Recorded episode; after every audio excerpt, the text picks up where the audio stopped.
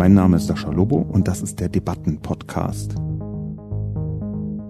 Jeden Mittwoch erscheint meine Kolumne beim Spiegel. Die Redaktion sucht mir dann eine Handvoll Kommentare, vor allem aus dem Spiegel Forum, und hier im Debatten-Podcast reagiere ich darauf. Dieser Artikel ist ein wirklich übles Beispiel für linken Meinungsjournalismus. Es gab nie irgendwelche extremen Ausschreitungen. Man hatte Respekt voreinander, auch vor der Polizei. Solange man keine anderen Zahlen bringt, kann ich ein strukturelles Problem irgendwie nicht so richtig erkennen. Genauso gut kann man aber jedem linken Kritiker diese Tatsache vorwerfen, nicht selbst zur Polizei gegangen zu sein.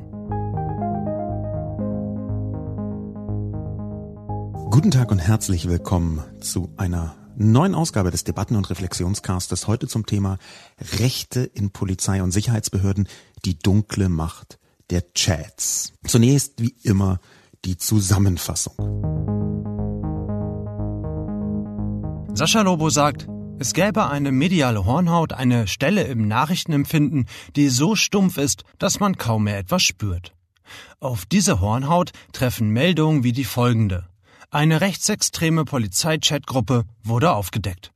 So ein Satz findet kaum noch öffentliche Betrachtung. Das Gewebe des Empfängers ist abgehärtet. Dabei ist es eben die Häufigkeit, die zur Abhärtung führt, und diese wiederum zeigt, wie groß das Problem ist. Es sind keine Einzelfälle, wenn überhaupt, dann wären es Masseneinzelfälle, sagt Sascha Lobo. Dass rechtsextreme Inhalte vor allem über Messenger-Chats und in privaten Gruppen geteilt werden, hat Methode. Erstens sind diese Räume schwer zu kontrollieren. Die Plattformen können radikale Accounts nicht einfach löschen, wie es bei YouTube oder Facebook der Fall wäre. Außerdem ist der Chat ein geschützter sozial-digitaler Raum, in der sich die wahre Haltung einer Person besonders leicht offenbart. Chats können eine Intimität erzeugen wie kein anderes digitales Instrument. Und es lässt sich spielerisch austesten, was sagbar ist. Im Zweifel war es eben ein schlechter Scherz oder eine unangemessene Übertreibung. Auf diese Weise kann man gemeinschaftlich erkunden, wie die Chatgruppe tatsächlich denkt und fühlt. Der einflussreiche amerikanische Neonazi Andrew Anglin schrieb in seinem berüchtigten Handbuch für digitale Nazi-Kommunikation, die Uneingeweihten sollten nie in der Lage sein zu erkennen, ob wir scherzen oder nicht. Die Dynamik in Chats ist dafür ideal geeignet. Zusammen mit der Mobilisierbarkeit, der oft informellen Anmutung und dem sich verstärkenden Gruppenzusammenhalt ergibt sich ein Instrument, das für rechte Netzwerke in Sicherheitsbehörden wie geschaffen ist. Und das zeigen auch die Fallzahlen.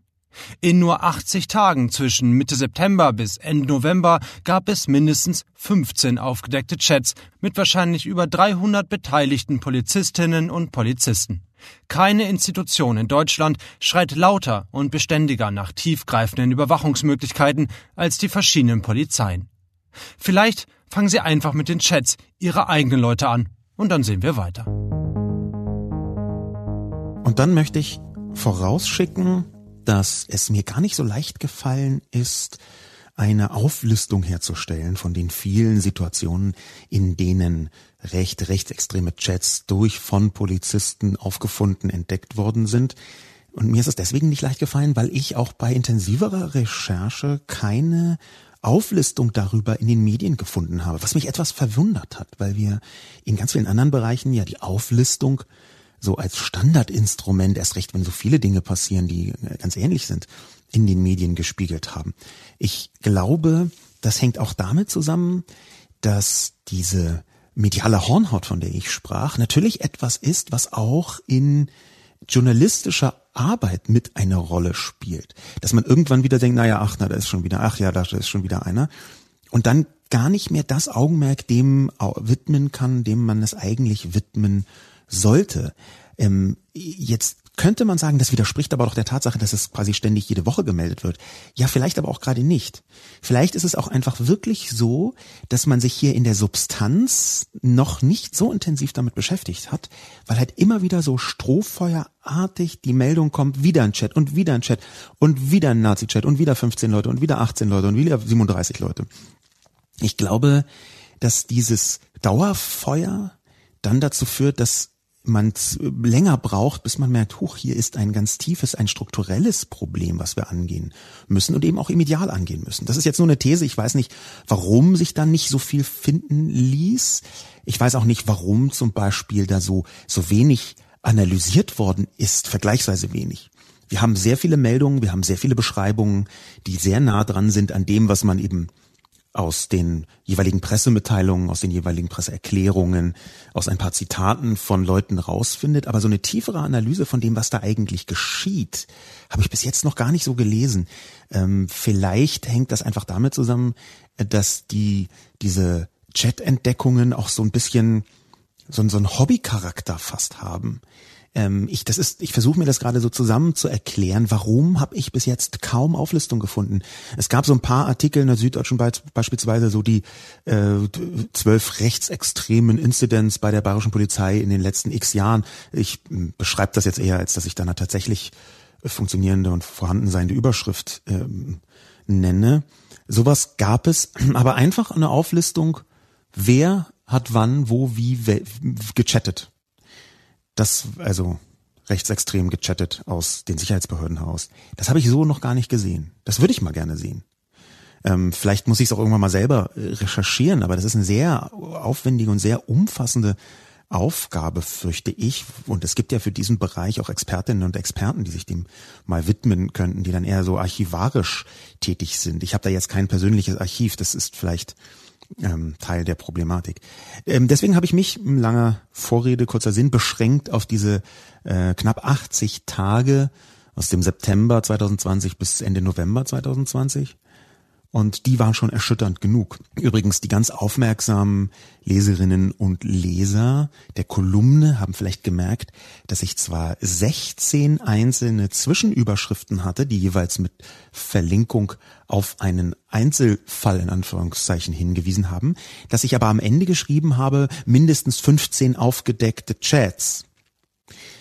Das habe ich deswegen getan, weil ich in letzter Minute gemerkt habe, dass einer von diesen verlinkten Fällen äh, doppelt gezählt wurde. Da war es eine Verlinkung führt halt auf den gleichen Fall, der aber in beiden Fällen so anders beschrieben worden ist, dass ich die zunächst für zwei Fälle gehalten habe.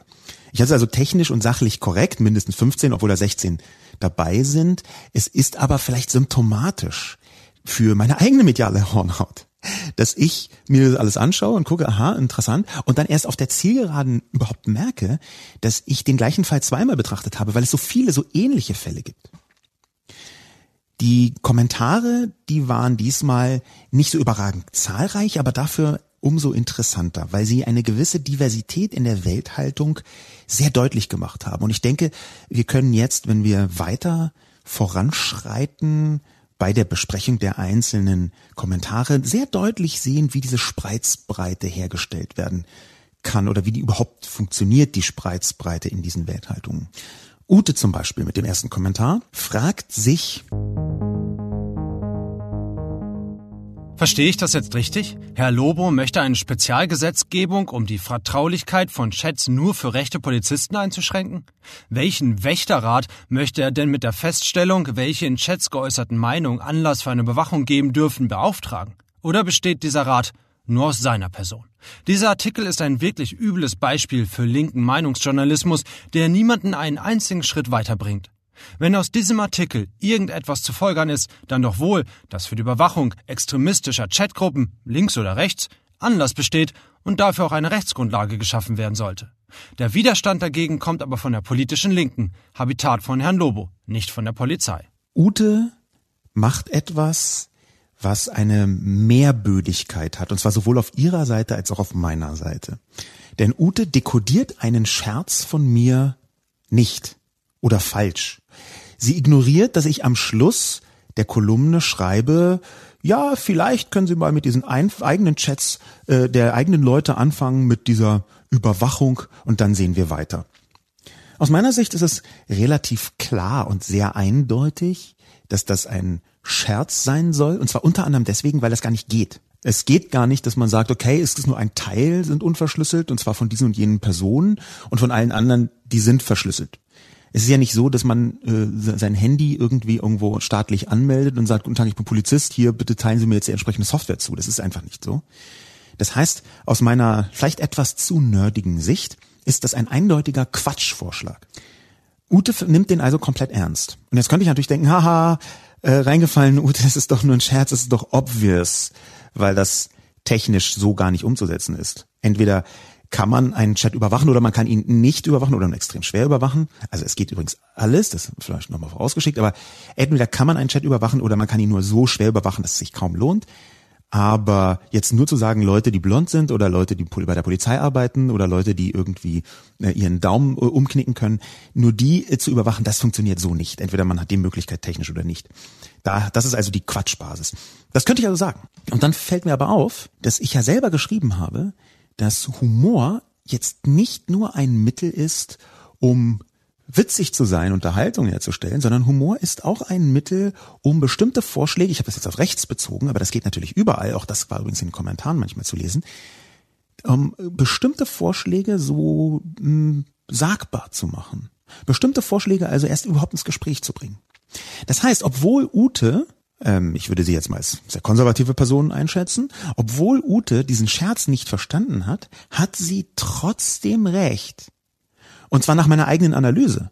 Und zwar nicht vollumfänglich recht, da werde ich gleich noch etwas dazu sagen, aber sie hat recht insofern, als dass sie einen Scherz auch manchmal ernst nehmen kann.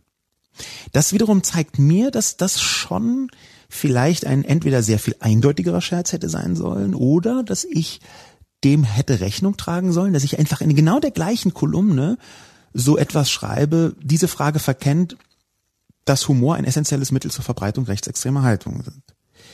Nun ist meine Haltung jetzt nicht spiegelverkehrtlich linksextrem, äh, sondern ganz im Gegenteil, meine ist, ähm, ich würde sagen, verfassungspatriotisch. Ähm, auch gleich werde ich meine, Poli meine Position zur Polizei vielleicht noch mal ein bisschen präziser skizzieren. Aber was tatsächlich so ist, ist, dass natürlich, wenn man Humor betrachtet, nicht nur als Unterhaltungsinstrument, sondern auch als gesellschaftliches Wirkinstrument, dann muss man da auch auf sich selber achten. Ich hätte einfach die Kolumne, und das sehe ich an dem Kommentar von Ute, anders abschließen sollen. Mit einem entweder noch viel eindeutigeren Scherz oder mit einem unverfänglicheren Scherz oder mit einer Art von Scherz, die so gut ist, dass das alles nicht mehr eine Rolle spielt. Weil das gibt es auch. Es gibt Scherze, die sind einfach so gut, dass man sich über bestimmte Gepflogenheiten und auch bestimmte Konventionen hinwegsetzen kann. Schlechte Scherze müssen viele Regeln beachten gute Scherze müssen halt nicht mehr so viele Regeln beachten.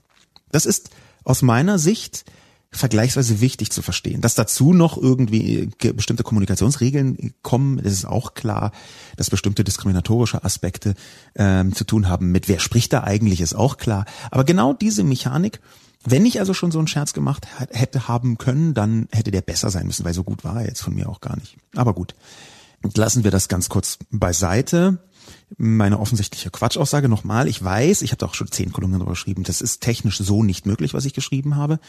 Ähm, aber diese Frage, hm, ob man jetzt Polizisten einzeln überwachen sollte, die würde ich mit Nein beantworten, weil das ja in ihr Privatleben eingreift. Und da kann ich nicht, da, da, da finde ich nicht, dass man diesen Unterschied machen sollte. Ja, das ist ja, der, deswegen ist das ja von der Substanz her ein Scherz, weil ich das obvious nicht finde dass man nur einzelne Gruppen ähm, verdachtsunabhängig überwachen sollte. Verdachtsabhängig kann man sie und sollte man sie überwachen, und zwar alle diejenigen, die zu überwachende Verdachtsmomente für relevante Straftaten begehen, begangen haben, zugeordnet werden können. Der Punkt ist nämlich schon, dass wir eine große Schwierigkeit haben, die ich in meiner Kolumne auch mit abgebildet habe, an einer Seitenfront. Und diese große Schwierigkeit ist, dass wir mit Chats oder eben Messengern bisher nur schwierig umgehen können, was bestimmte gesellschaftliche Gruppen angeht. Es gibt eine ganze Reihe von Chats und Chatfunktionen, die praktisch nicht überwachbar sind. Auch dann nicht, wenn eine, ein Verdachtsmoment vorliegt. Es gibt zwar Instrumente inzwischen, mit denen man das tun kann, das habe ich vorher schon angedeutet, aber das ist noch so aufwendig, dass es fast ausgeschlossen ist, dass man das schon bei, sagen wir mal, so mittelgroßen Verdachten herstellt. Und manchmal ist es sogar ausgeschlossen. Die Problematik ist hier gar nicht so leicht auseinander zu klamüsern. Ich habe geschrieben in meiner Kolumne, wenn die europäischen Sicherheitsbehörden wieder einmal die Verschlüsselung von Messenger schwächern wollen, Zitat, die Diskussion darum ist weniger schwarz-weiß, als beide Seiten gern hätten. Aber zur Wahrheit gehört eben auch, dass wir von rechtsextremen Polizeichats fast ausschließlich durch Leaks von Beteiligten und darauf folgenden Gerätebeschlagnahmen erfahren haben. Dieses weniger Schwarz-Weiß der Diskussion, das hängt damit zusammen, dass tatsächlich Messenger, komplett verschlüsselte, Ende zu Ende verschlüsselte Messenger, ähm, zunehmend verwendet werden für sehr fragwürdige Zwecke. Auf Messengern ähm, basieren äh, zum Beispiel große Teile der gegenwärtigen islamistischen Aktivierung von äh, Leuten über soziale Medien. Äh, ich habe da auch einen entsprechenden Artikel in der Wired verlinkt in der Kolumne. Dieser Artikel beschäftigt sich ähm, mit mehreren neuen Chat-Mechanismen. Diese Chat-Mechanismen, auch die neue Softwares, die da verbreitet werden, die sind ähm, neue Chat-Systeme wie Rocket Chat ist das, was ich da nenne, die ka kaum mehr überwachbar sind, äh, wenn man weiß, was man tut. Die Frage ist hier also, wie geht man damit um, dass ein zunehmend großer Raum schwer zu knacken ist? Ich glaube, man kann damit umgehen, aber man muss eben damit umgehen und ich glaube, man kann diese Diskussion auch anders führen. Zurück zu dem Kommentar von Ute. Ich glaube, dass wir ein Problem haben mit der Polizei insgesamt. Ich glaube nicht, dass das Problem so groß ist, wie manche Leute das beschwören. Aber, und das ist sehr wichtig, die Größe des Problems ist auf jeden Fall unabhängig davon, ob wir jetzt irgendwie 300, 700 oder 2528 Mitglieder von irgendwelchen rechtsextremen Chatgruppen bei der Polizei haben. Ich glaube nämlich, dass wir hier, und da kommen wir später noch mit einem anderen Kommentar drauf, durchaus, durchaus ein strukturelles Problem vorliegen haben. Ich kann an dieser Stelle ja vielleicht mal einen nächsten Kommentar mit hineinnehmen, an dem entlang ich ganz gut meine Position zur Polizei versuchen kann zu skizzieren. Mark nämlich schreibt, der Lobo sollte vielleicht mal darüber nachdenken, dass er sich nur leisten kann, rumzurennen wie ein Kasperle, weil es Polizisten gibt, die für Recht und Ordnung sorgen. Mark, Ihr Kommentar ist auf so viele Weisen verbogen, dass ich mir nicht erklären kann, wieso Sie es für eine gute Idee hielten, den einfach so abzusenden. Genauer gesagt kann ich es mir schon erklären, aber finde es schade, ich finde es einfach schade. Also, dass sie finden, dass ich rumlaufe wie ein Kasperle, das ist eine, eine Beschreibung, mit der ich viel anfangen kann, weil das natürlich auch ähm, Teil des Konzepts ist, so eine gewisse Lächerlichkeit einfach mitzubringen. Finde ich, finde ich super. Dürfen Sie gerne immer sagen. Dann aber, und das haben ein paar Kommentatorinnen und Kommentatoren auch äh, Mark geantwortet, dann aber, wenn es also keine Polizisten gäbe, dann, die für Recht und Ordnung sorgen, dann könnte ich mir nicht leisten, mit so einer Frisur rumzurennen. Also, ich, ich weiß nicht, aber es gibt ja einschlägige Filmwerke, Mad Max zum Beispiel, in denen man sehr eindeutig sehen kann, wie es denn in einer postapokalyptischen Welt, die ganz ohne Polizisten quasi anarchisch aufgebaut ist, wo das Recht des Stärkeren gilt. Und da sehen einfach alle aus wie ich, Mark. Ganz ehrlich. Ich weiß, äh, dass Mad Max so als Film jetzt keine Studie ist, keine wissenschaftliche, aber eine sphärische Ahnung, eine Vermutung, in welche Richtung eine anarchische Welt ohne Recht und Ordnung und ohne Polizei, in welche Richtung die geht, die hm, kann man doch auch schon aus solchen Kulturwerken herausziehen, weil die basieren ja wiederum auf Erlebnissen und Erfahrungen und auf geschichtlichen Erkenntnissen in vielen Fällen. Also eine postapokalyptische Welt, ganz ehrlich, Marc, ähm, die wird eher in meine Richtung gehen als in ihre. Das heißt, ohne Polizisten könnte ich mir nicht nur leisten, so rumzulaufen wie jemand aus Mad Max. Äh, ich würde mich wahrscheinlich noch irgendwie bizarr schminken dazu, sondern sie müssten auch so rumlaufen, um nicht Ärger zu bekommen. Das ist doch jetzt einfach mal faktisch der Fall, Mark. Sie müssten, ich unterstelle mir, ich stelle mir Sie jetzt so als mittelalten Mann vor, vielleicht ist Ihr Haar schon ein bisschen schütter, aber vielleicht aber nicht, vielleicht haben Sie ganz volles Haar, aber einen schönen, soliden Banker-Haarschnitt, nichts gegen Banker, aber die haben halt meistens irgendwie so harmlosere Haarschnitte. Das weiß ich jetzt aus eigenen Erfahrungen, die ich mit Vorurteilen vermengt habe. Aber jedenfalls sieht es da, glaube ich, so aus, wenn Sie so eine Frisur hätten, die könnten Sie sich in einer postapokalyptischen Welt ohne Polizisten wirklich nicht mehr leisten. Da müssten Sie nachbessern. Ja, das Mindeste wäre, dass sie sich irgendwie so eine Fake-Tonsur schneiden ähm, oder sich komplett blondieren, aber die Augenbrauen rot färben. Also in die Richtung müssten wir nachdenken, Marc. Äh, meine eigene Position zur Polizei kann ich jetzt ein bisschen abstra- äh, ab, abwenden von dieser eher ironischen Einlassung. Ähm, aber meine eigene Einlassung zur Polizei, die wäre an der Stelle, glaube ich, gar nicht ganz falsch aufgehoben. Denn natürlich hat Mark in gewisser Weise einen wichtigen Punkt, der seinen Kommentar auch nur verbogen macht und nicht katastrophal falsch. Denn das, was Mark, und es könnte sein, dass er das meint, ich weiß es nicht genau, aber das, was das, was Mark beschreibt, ist, dass in einer liberalen Demokratie mit einer gut funktionierenden, demokratisch aufgestellten Polizei Freiräume geschaffen werden, in denen man tatsächlich sein kann, wie man möchte. Und zwar in sehr, sehr weiten Grenzen. Die gesellschaftliche Liberalisierung nämlich. Die wird durch Abwesenheit von Recht und Ordnung, und das steht hier bei Mark für Polizisten, nicht mehr so leicht möglich sein. Das ist nämlich der Kern von dem, was Marx sagt, nicht völlig an den Haaren herbeigezogen. Dass man in einer liberalen Demokratie, sagen wir ruhig in einer wehrhaften Demokratie, auch eine Wehrhaftigkeit nach innen braucht. Was bedeutet in diesem Kontext Wehrhaftigkeit? Nun, das ist ein stehender Begriff wehrhafte Demokratie, der sich nach dem Zweiten Weltkrieg herauskristallisiert hat, auch direkt als Reaktion darauf, dass in 1932, 33 äh, katastrophalerweise die Demokratie, die junge Demokratie der Weimarer Republik von den Nazis einfach überrollt worden ist. Und das in einer Weise, die ganz viele Leute traurig vorhergesehen haben, die dabei waren und gesagt haben, das kann doch so nicht sein. Wie kann es sein, dass diese Demokratie nicht sich wehrt? Aus dieser Perspektive heraus hat man die Wehrhaftigkeit versucht zu stärken der Demokratie und dazu gehört eine besondere Haltung. Und diese besondere Haltung, die ähm, kann man Wehrhaftigkeit nach außen und nach innen nennen, nämlich bestimmte Überschreitungen von Einschränkungen der Gesellschaft einfach nicht mehr hinzunehmen, sondern dagegen zu arbeiten. So ein bisschen Karl Popper, keine Toleranz für die Feinde der Toleranz. Ich möchte an dieser Stelle einen Text empfehlen, weil ich gerade ein bisschen 32, 33 beschrieben habe und die Wehrhaftigkeit der Demokratie hervorgehoben habe als langen Bogen, warum ich auch eine Wehrhaftigkeit nach innen für sinnvoll halte und der auch die dazugehört, ganz offiziell. Ähm, aber ich möchte einen sehr langen Text von 2013 empfehlen. Und dieser Text, der stand in der Zeit und heißt Am Ziel. Machtergreifung am Ziel.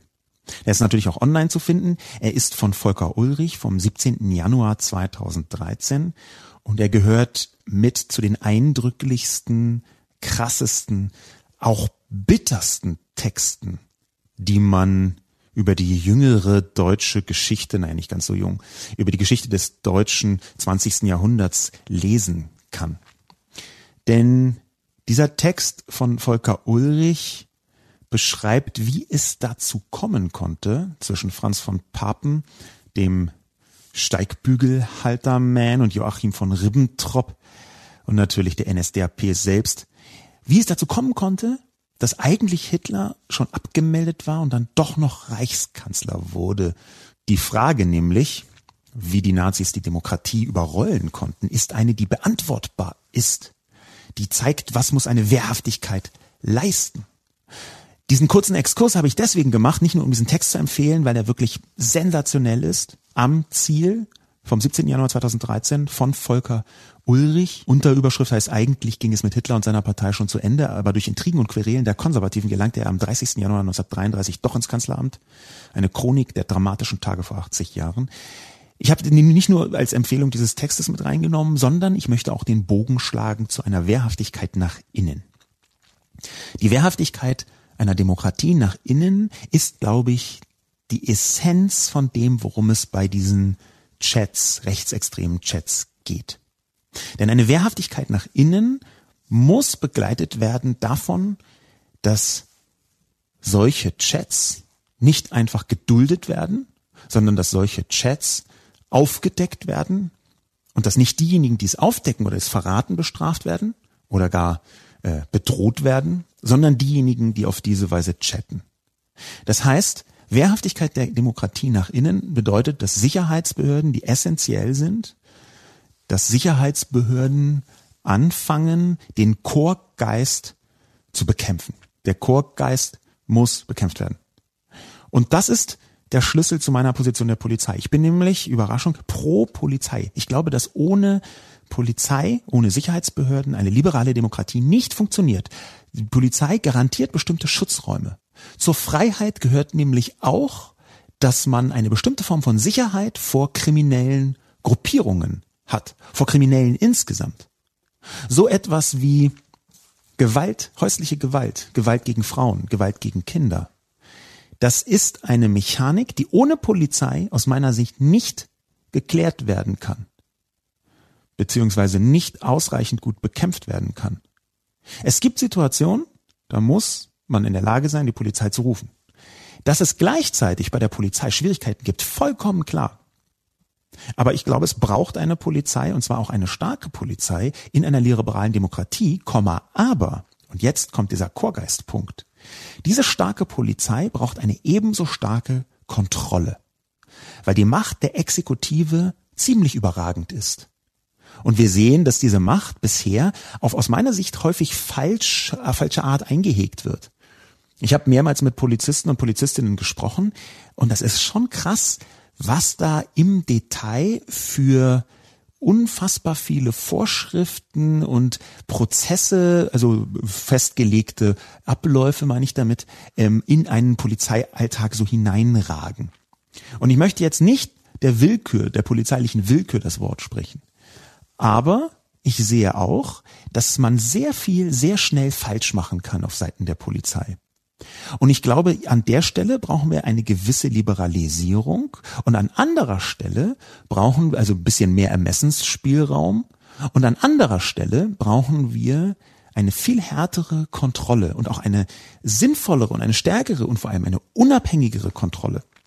Ich glaube, das geht beides gleichzeitig und vielleicht geht es sogar nur gleich, gleichzeitig. Denn auf der einen Seite haben viele Polizistinnen und Polizisten, die mit mir gesprochen haben, und zwar gerade solche, die mit mir sprechen, würde ich jetzt erstmal sagen, sind ab Werk eher äh, jetzt nicht so total gefährdet, nach rechts zu kippen, aber gerade die haben mir häufiger erzählt, dass es innerhalb der Polizei schon eine gewisse Furcht vor bestimmten Fehlverhaltenssituationen äh, gibt. Und dass das den Alltag mit beeinflusst, um es mal so zu sagen. Und gegen diese Fehlverhaltenssituation, in die man leicht reinkommen kann, ist natürlich ein Mittel, ein schlechtes, aber ist ein Mittel, eine bestimmte Form von Chorgeist. Hier könnte also ein Teufelskreis entstanden sein, den man durchbrechen muss und man kann ihn durchbrechen, indem man mehr Vertrauen gibt, aber wenn es Anzeichen dafür gibt, dass dieses Vertrauen gebrochen wird, dann härter kontrolliert. Das wäre meine Position dazu. Und gleichzeitig glaube ich, dass an bestimmten Formen der Polizeiarbeit halt auch gar kein Weg vorbeiführt, wenn man die Überwachung reduzieren möchte. Zum Beispiel, dass die Polizei Möglichkeiten mehr, nach Möglichkeit mehr Mittel bekommt für bestimmte Formen der Kriminalität. Das wissen viele Leute nicht, aber die Schwarze Null hat in den letzten 20, 25 Jahren einfach ein halbes Massaker angerichtet in vielen Polizeien. Bei der Zusammenkürzung von Mitteln, von Instrumenten. Es ist in vielen Bundesländern Standard, dass Polizistinnen und Polizisten ihre privaten Handys mitnehmen, damit sie überhaupt kommunikationsfähig sein können. Das, glaube ich, ist ein sehr klares Anzeichen dafür, dass da viel falsch läuft, viel schief läuft. Dass gleichzeitig ein bestimmter Typus Mensch eher dazu neigt, zur Polizei zu gehen als andere, das ist auch relativ klar. Aber das ist nicht etwas, von dem ich glaube, dass wir es so kurzfristig ändern können. Und ich glaube, wir brauchen bei diesem Problem rechtsextremer Chats, wo ich jetzt die Spitze des Eisbergs nur ausmachen wollte, ausgemacht habe, sehe, dass bei diesem Problem brauchen wir schnelle Lösungen und nicht nur eine langsame strategische Herangehensweise, sondern eben auch eine schnelle Lösung. Diese schnelle Lösung, glaube ich zumindest, die kann dadurch äh, besser äh, in Gang gesetzt werden, dass wir eine unabhängige Prüfstelle entwickeln. Eine unabhängige Stelle, die Polizeiarbeit überprüft. Wir brauchen wissenschaftliche Studien, Leute die sich damit beschäftigen. Also, dass Seehofer da immer noch sagt, nein, wir machen dazu gar nichts, ist eine totale Katastrophe. Und wir brauchen aber auch im gleichen Atemzug mehr Vertrauen und wahrscheinlich auch mehr Respekt vor und mit der Polizei. Was wiederum aber gar nicht für alle Menschen möglich ist. Denn ich habe nicht nur mit Polizisten und Polizistinnen gesprochen, sondern ich habe auch mit Leuten gesprochen, die Opfer von Polizeigewalt waren. Ich habe auch mit Leuten gesprochen, die sehr eindeutig Racial Profiling Opfer sind. Die also zum Beispiel durch die Polizei sehr regelmäßig kontrolliert werden, anders als zum Beispiel ich.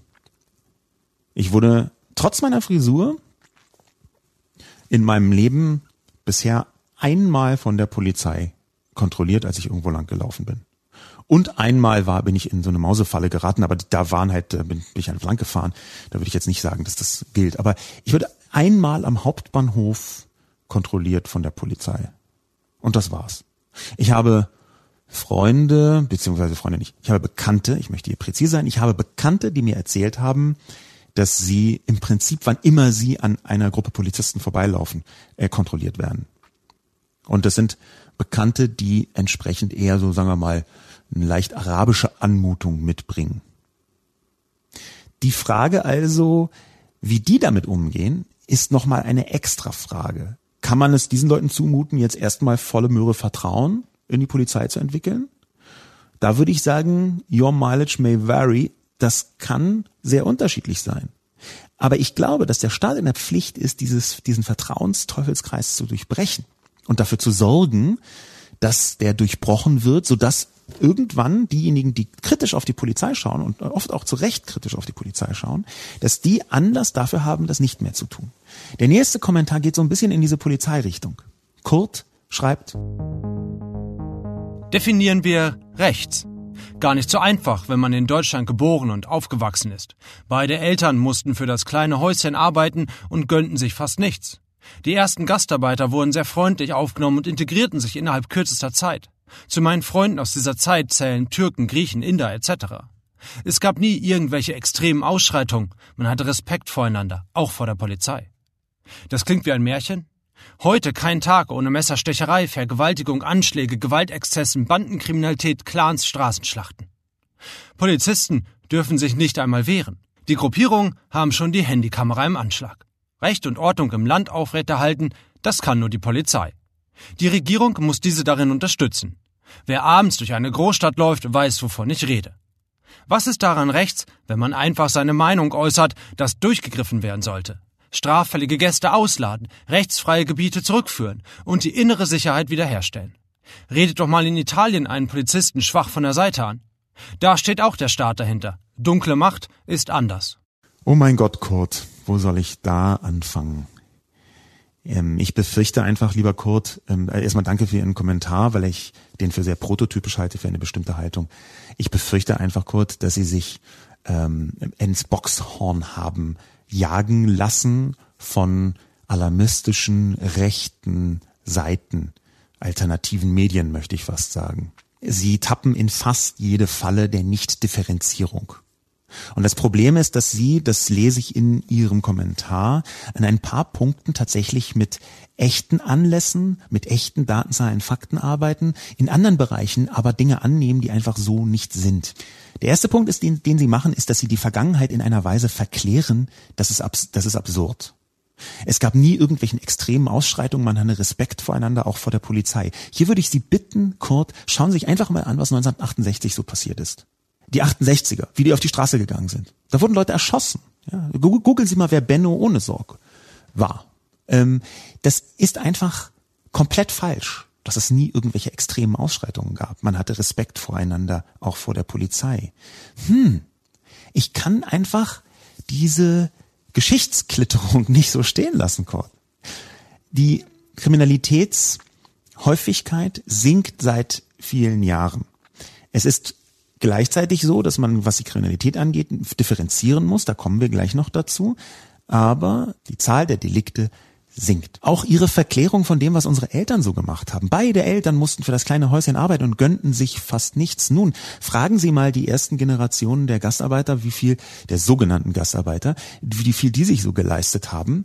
Das ist der eine Punkt. Aber der andere Punkt ist, die beiden Eltern mussten für das kleine Häuschen arbeiten und gönnten sich fast nichts. Das ist zwar eine Generationenfrage, aber fragen Sie mal, was deren Eltern so gemacht haben.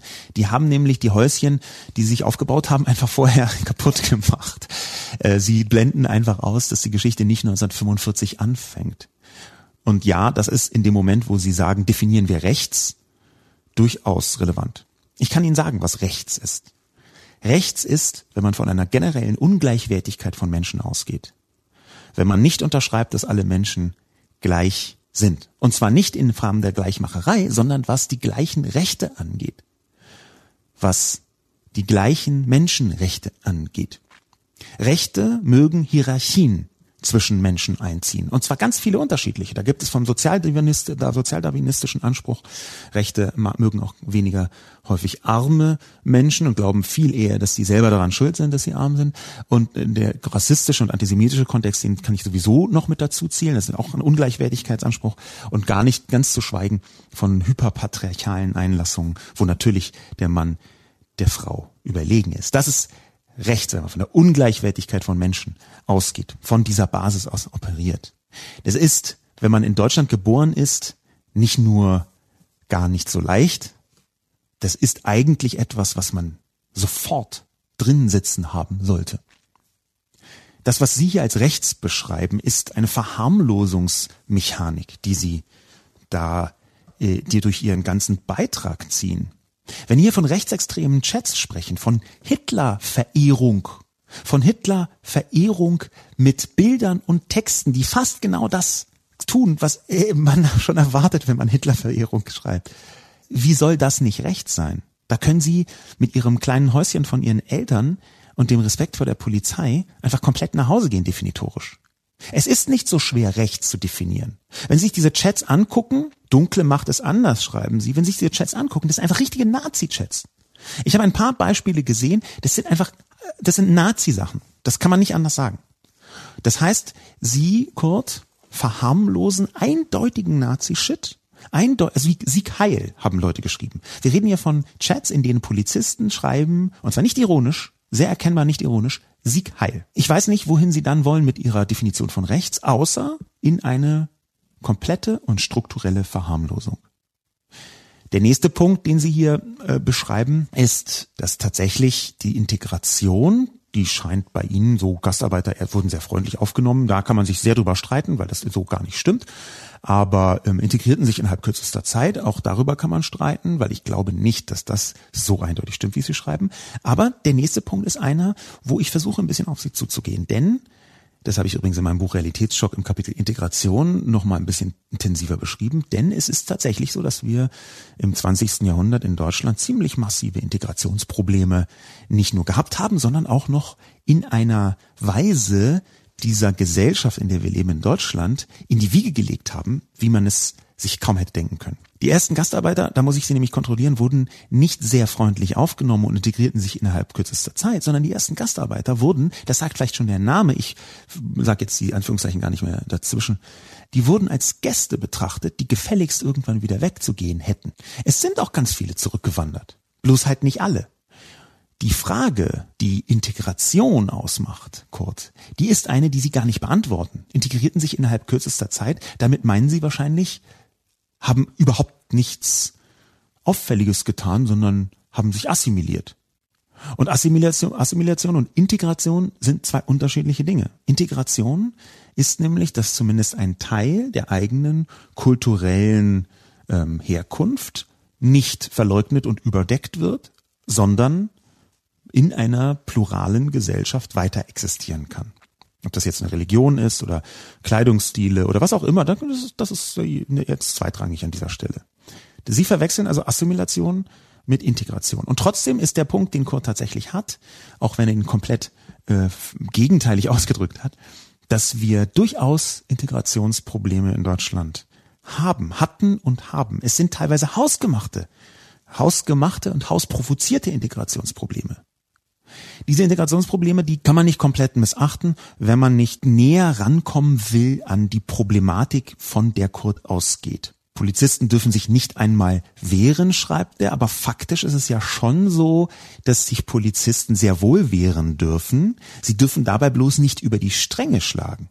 Eine der Integrationsmangelfolgen, also dass der, die Integration nicht gut geklappt hat, sind auch tatsächlich das, was wir heute so als Clan-Kriminalität betrachten. Das ist ja kein Zufall, dass die entstanden sind. Es gibt eine Reihe von äh, sehr interessanten Einlassungen, wie diese Clans regelrecht gezüchtet worden sind. Unter anderem deswegen, auch das habe ich ähm, analog zu vielen anderen beschrieben in meinem Integrationskapitel in dem Buch Realitätsschock. Unter anderem deswegen, weil ähm, bestimmte Geflohene in Deutschland in den 70er bis in die 80er Jahre hinein, etwa in West-Berlin, nicht einmal arbeiten durften über Jahrzehnte. Die Kinder durften nicht zur Schule gehen, auch über Jahrzehnte. Die saßen einfach nur rum und durften nichts tun offiziell. Das ist, ich, ich wünschte, es wäre ein Scherz, aber es ist tatsächlich faktisch so. Das hing damit zusammen, dass ein größerer Teil von denen aus dem Libanon äh, kam. Und der Libanon war damals ein sehr umkämpftes, eigentlich immer noch sehr umkämpftes, sehr merkwürdiges Konstrukt, wo ganz viele interne Konflikte, zeitweise gab es bis zu 40 verschiedene Parteien, Kriegsparteien innerhalb eines Bürgerkriegs im Libanon und gigantische, und es gibt auch heute noch Flüchtlingslager, ähm, und da gab es also eine sehr große Komplexität der gesamten politischen Lage, weshalb einfach die Leute, die hierher kamen, oft staatenlos waren. Und wenn sie nicht staatenlos waren, dann hat der Libanon sie trotzdem nicht zurückgenommen, weil, weil da dort mehrere Schwierigkeiten auch natürlich in einem solchen bürgerkriegsverseuchten Land geherrscht haben, was die Administration anging. Und da hat man von Seiten Berlins versucht, die Leute einfach wegzuekeln. Man dachte, die mochten, möchten wir hier nicht haben, also behandeln wir sie so scheiße, dass sie von alleine gehen. Ich wünschte, es wäre ausgedacht, aber es ist fast genau so geschehen, auch wenn ich das jetzt vielleicht ein bisschen zugespitzt habe. Was anderes kann man ja gar nicht wollen, wenn man einfach Kindern verbietet, zur Schule zu gehen. Dann möchte man die rausekeln. Und diese Gruppierungen haben durchaus schon im Libanon teilweise kriminelle Energien entfalten können, so jedenfalls lautet der gegenwärtige Recherchestand und das haben sie dann hierher übertragen. Da gibt es wirklich interessante Betrachtungen, wie diese Clans entstanden sind. Und natürlich kann man da sehen, wie eine Integration so krass misslingt, dass ein solcher Clan in Berlin mit 2000 Personen einfach eine Art Parallelwelt aufbaut. Und zwar eine auf Gewalt und Kriminalität aufgebaute Parallelwelt. Und natürlich ist es so, dass der Kampf gegen diese Clans über Jahre und wenn nicht Jahrzehnte einfach sehr zaudernd geführt worden ist, schwierig geführt worden ist, manchmal gar nicht geführt worden ist, weil es aus ganz vielen unterschiedlichen Gründen, weil es zu anstrengend war, weil man manchmal einfach nicht geschafft hat, da in diese Gruppierung reinzukommen und so weiter und so fort. Aber ich glaube, das wird langsam besser und ich glaube, es muss sogar noch besser werden und auch noch offensiver werden. Das ist jetzt also mein Zugeständnis an Sie, Kurt, aber ich würde Sie als mein ein Zugeständnis an Sie, dass ich tatsächlich, und das, das, ich habe jetzt nichts gesagt, was nicht auch in meinem Buch Realitätsschock vorkommt übrigens, wo es schriftlich noch vielleicht ein bisschen präziser ausgeführt ist. Aber ich würde Sie im Gegenzug bitten, Kurt, ein bisschen runterzukommen von Ihrer Betrachtung, dass einfach in deutschen Großstädten äh, Sodom und Gomorra herrscht und quasi ähm, arabische Jugendliche mit Messern vergewaltigend durch die äh, Straßen ziehen weil wir haben Probleme, auch gerade was in bestimmte Gruppen angeht, was Integration angeht, was bestimmte Werte angeht. Da gibt es völlig eindeutig Probleme. Aber das Bild, was Sie zeichnen, dieses äh, quasi apokalyptische, um jetzt nochmal dieses Wort zu benutzen, das ist in, so nicht vorhanden. Was vorhanden ist, ist, dass natürlich, wenn man sich die Statistiken ernsthaft anschaut, Schwierigkeiten mit bestimmten Gruppen existieren. Zum Beispiel mit Geflüchteten aus bestimmten muslimischen Ländern, noch nicht mal allen muslimischen Ländern, aber zum Beispiel aus, aus Afghanistan oder Syrien. Ähm, da gibt es Probleme und diese Probleme äußern sich darin, dass diese Gruppierungen überproportional häufig in bestimmten Kriminalitätsaspekten äh, beziehungsweise präziser in Statistiken von äh, Tatverdächtigen auftauchen. Man kann sofort einwenden, ja, aber Tatverdächtige sind nicht gleich Kriminelle und das stimmt. Man kann auch einwenden, dass aus diesen Ländern viel eher junge Männer herkommen und es sind ohnehin diejenigen, die weltweit überall in allen Formen und Farben die kriminalitätsintensivsten Personengruppen sind. Aber selbst wenn man diese beiden Bereiche rausrechnet, ist das immer noch etwas überproportional was von bestimmten Gruppierungen ausgeht. Und ich glaube, darüber kann man sprechen. Und darüber muss man auch sprechen. Auch das übrigens ist komplett in diesem Kapitel Integration in meinem Realitätsschockbuch vorhanden. Jetzt möchte ich die Werbung für dieses Buch beschließen, aber es ist halt so, dass ich mich damit etwas intensiver beschäftigt habe und Sie deswegen, Kurt, zurückweisen möchte. Denn was ist daran rechts, wenn man einfach seine Meinung äußert, dass durchgegriffen werden sollte? Das ist zunächst eher ein bisschen leicht autoritär gefärbt, aber nicht rechts. Finde ich aber, wenn, wenn Sie das, das kann man ein bisschen harscher ausdrücken. Wenn Sie die Meinung sind, dass die Polizei für Recht und Ordnung sorgen muss und sich auch gegen Clans intensiv wehren soll, dann sind wir genau auf der gleichen Seite. Das heißt, man ist dann nicht zwingend rechts, aber das, was man erdulden muss, ist, dass wenn man in einem Chat Sieg Heil schreibt, dass man dann rechts ist, Kurt. Ich bitte Sie. Das ist doch gar nicht so kompliziert. Der nächste Kommentar von Forschbar. Völlig klar. Jeder Fall ist einer zu viel. 300 Fälle mögen im ersten Anlauf auch erstmal viel klingen. Außerdem muss man wohl von einer gewissen Dunkelziffer ausgehen. Aber selbst wenn ich von einer Verzehnfachung ausgehe, bleibe ich damit insgesamt immer noch bei unter 1%, wenn ich die Zahl der Polizisten in Deutschland richtig im Kopf habe. Das erscheint mir erstaunlich niedrig angesichts des Wählerpotenzials rechter Parteien in Deutschland. Solange man keine anderen Zahlen bringt, kann ich ein strukturelles Problem irgendwie nicht so richtig erkennen. Im Forschbar, wir haben hier eine Schwierigkeit. Denn die Zahlen sind natürlich nur die Spitze des Eisberges einerseits und andererseits beschreiben sie geradezu ein strukturelles Problem und sagen dann, ich kann das nicht erkennen. Denn natürlich ist das, was jetzt langsam ans Tageslicht kommt, nur die Spitze des Eisbergs. Langsam kämpfen sich und das tun sie noch gar nicht lange, die Staatsanwaltschaften durch diese verschiedenen Bereiche. Wie funktioniert das konkret? Meistens funktioniert das über einen Leak, dass irgendjemand sagt, hier schaut mal diesen Chat an und dann werden Handys beschlagnahmt von solchen Polizisten, auf denen man wiederum andere Chats findet. Leute sind ja nicht immer nur in einem einzigen, sondern in einem anderen und auf diese Weise zieht das immer größere Kreise. Aber es ist eben auch klar, dass ich zum Beispiel bestimmte Bundesländer besonders vertreten habe man kann aber davon ausgehen, dass die in allen Bundesländern, und manchen mehr und manchen weniger, aber doch in allen Bundesländern vorhanden sind. Da kann man also ganz linear, wir haben vergleichsweise viel Nordrhein-Westfalen, etwas Hessen, ein bisschen Sachsen mit dabei, ein bisschen Mecklenburg-Vorpommern, etwas Berlin. Ähm, Bayern ist zum Beispiel nicht so groß, das ist auch schon da, aber eher so Einzelfall, wirklich von einzelnen Polizisten. Aber äh, Schleswig-Holstein, Hamburg, äh, Niedersachsen, da ist ja nicht so, dass da einfach komplett alles in Butter ist, sondern das ist relativ klar, dass es da auch solche Fälle von rechtsextremen Chats unter Sicherheitsbehörden geben muss und die sind einfach noch nicht entdeckt. Wir können also nicht nur von der Dunkelziffer ausgehen, sondern wir können relativ gut berechnen, ähm, dass wir hier an einer klitzekleinen Spitze des Eisbergs gerade erst gekratzt haben. Dass es ein strukturelles Problem ist, wir es aber noch nicht umgrenzen und einfassen können, das ist gar nicht widersprüchlich. Das strukturelle Problem hängt damit zusammen, dass Menschen, die Nazi-Dinge in Chats sagen, gleichzeitig eine, ein Teil der Exekutivgewalt sind, wo das ein ganz konkretes Handeln zur Folge haben kann. Eine Veränderung im Handeln. Das strukturelle Problem besteht aber auch darin, dass bisher keine wissenschaftlichen Daten dazu vorhanden sind, weil unter anderem sich der zuständige Minister Seehofer weigert, da überhaupt auch nur Untersuchungen zu machen, jedenfalls bisher. Sie können kein strukturelles Problem erkennen. Ich sehe alle Zutaten für ein strukturelles Problem vorhanden, nämlich, dass immer wieder Fälle auftauchen, die schon lange keine Einzelfälle mehr sind, dass sogar so konservative Knochen wie Herbert Reul, Innenminister des Staates Nordrhein-Westfalen, sagen, wir haben das Problem unterschätzt. Das sind doch alles Anzeichen dafür, dass das Problem strukturell ist und nicht eine Verkettung von ärgerlichen Zufällen. Strukturell bedeutet im Klartext, dass in der Polizei in bestimmten Fällen nicht ans Tageslicht kommt, was eigentlich ans Tageslicht kommen sollte, nämlich ein juristisches, juristisch eingrenzbares, justiziables Fehlverhalten. Das müsste eigentlich gemeldet werden. Es wird nicht gemeldet, es wird oft nicht sanktioniert. Das ist ein strukturelles Problem. Mo Sislak stimmt zu, wünscht sich aber eine nähere Betrachtung des Themas Humor. Es gibt einen Satz in der Kolumne, der die derzeitige Situation nicht nur bezogen auf Teile der Politik widerspiegelt, sondern auch für die Beziehung unter meinen Freunden genauso zutrifft. Zitat. Diese Frage verkennt, dass Humor ein essentielles Mittel zur Verbreitung rechtsextremer Haltungen ist. Zitat Ende. Ich möchte dies gar nicht auf rechtsextreme Haltungen beschränken. Unter dem Deckmantel von Humor kann jeder sein Gesicht wahren und die Grenzen des Sagbaren immer weiter verschieben. Das ist ein ernstes Problem für alle Ebenen der Gesellschaft und zeigt sich wohl derzeit bei der Polizei besonders.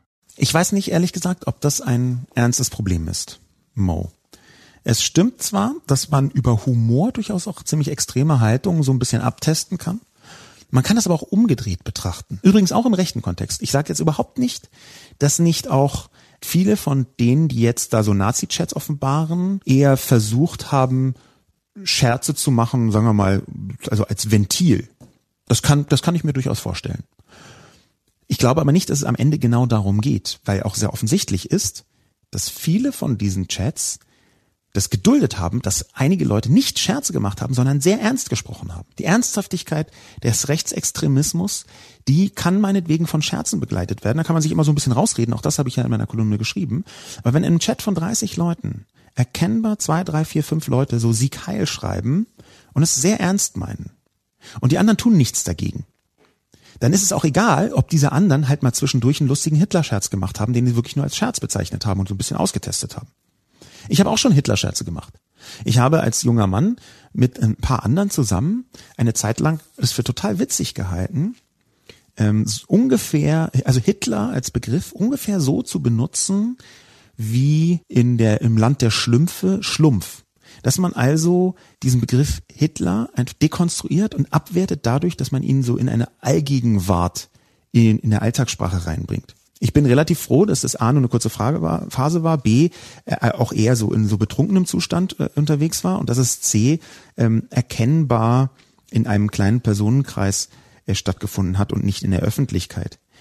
Aber, aber solche Mechaniken, die, natürlich gibt es die, wo rechtsextreme, vermeintlich rechtsextreme Äußerungen oder tatsächlich rechtsextreme Äußerungen in einem völlig anders eingebetteten Kontext dann nicht mehr so sind, wie sie auf den ersten Blick wirken. Ich glaube aber, Mo, dass das gar nicht so einfach rauszufinden ist, wo da die Grenze ist. Und dass genau das auch dazu führt, dass man sensibler damit umgehen muss. Und diese Sensibilität, die ist eine, die aus meiner Sicht in den letzten Jahren zugenommen hat, aus dem einfachen Grund, weil wir viel mehr über Diskriminierung wissen und viel mehr über Diskriminierung auch in der Öffentlichkeit erzählt wird.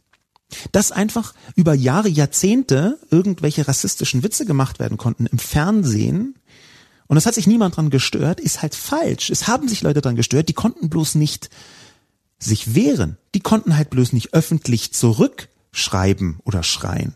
Das heißt, hier ist auch der Rückkanal des Internets etwas, wo auf einmal Gruppierungen laut werden können, die vorher nicht laut werden konnten.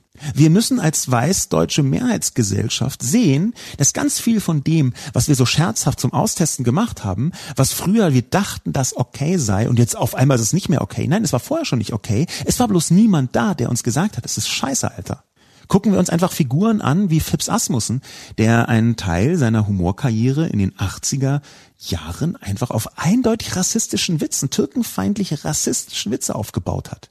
Und wenn da die Leute gelacht haben, in den Kabaretts, wo er aufgetreten ist, das waren nicht alles NPD-Wähler.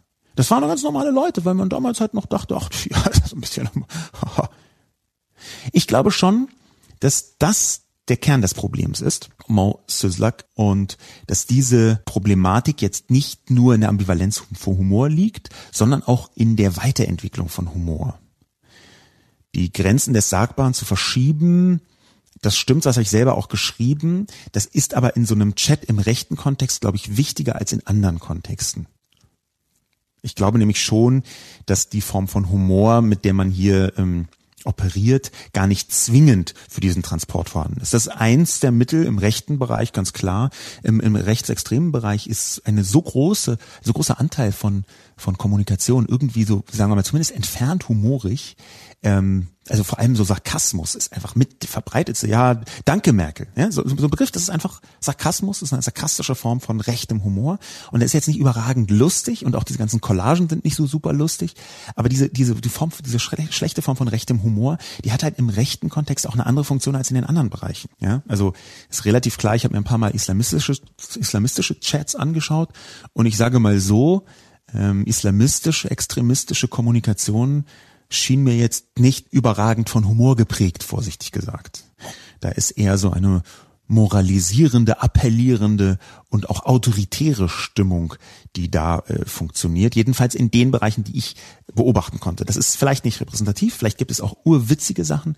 Ich habe aber auch ein paar mh, hm, äh, offiziellere Kommunikationen untersucht, die auch bedrückend unhumorig waren von islamistischer Seite. Ähm, das, das kann ich dann im Detail schwierig beurteilen. Es schien mir aber jedenfalls nicht so, dass es in allen Extremismen Humor so eine wichtige Rolle spielt. Der Punkt, den sie auch machen, ist, glaube ich, Most Sislak, ähm, dass man über diesen Satz lange nachdenken kann.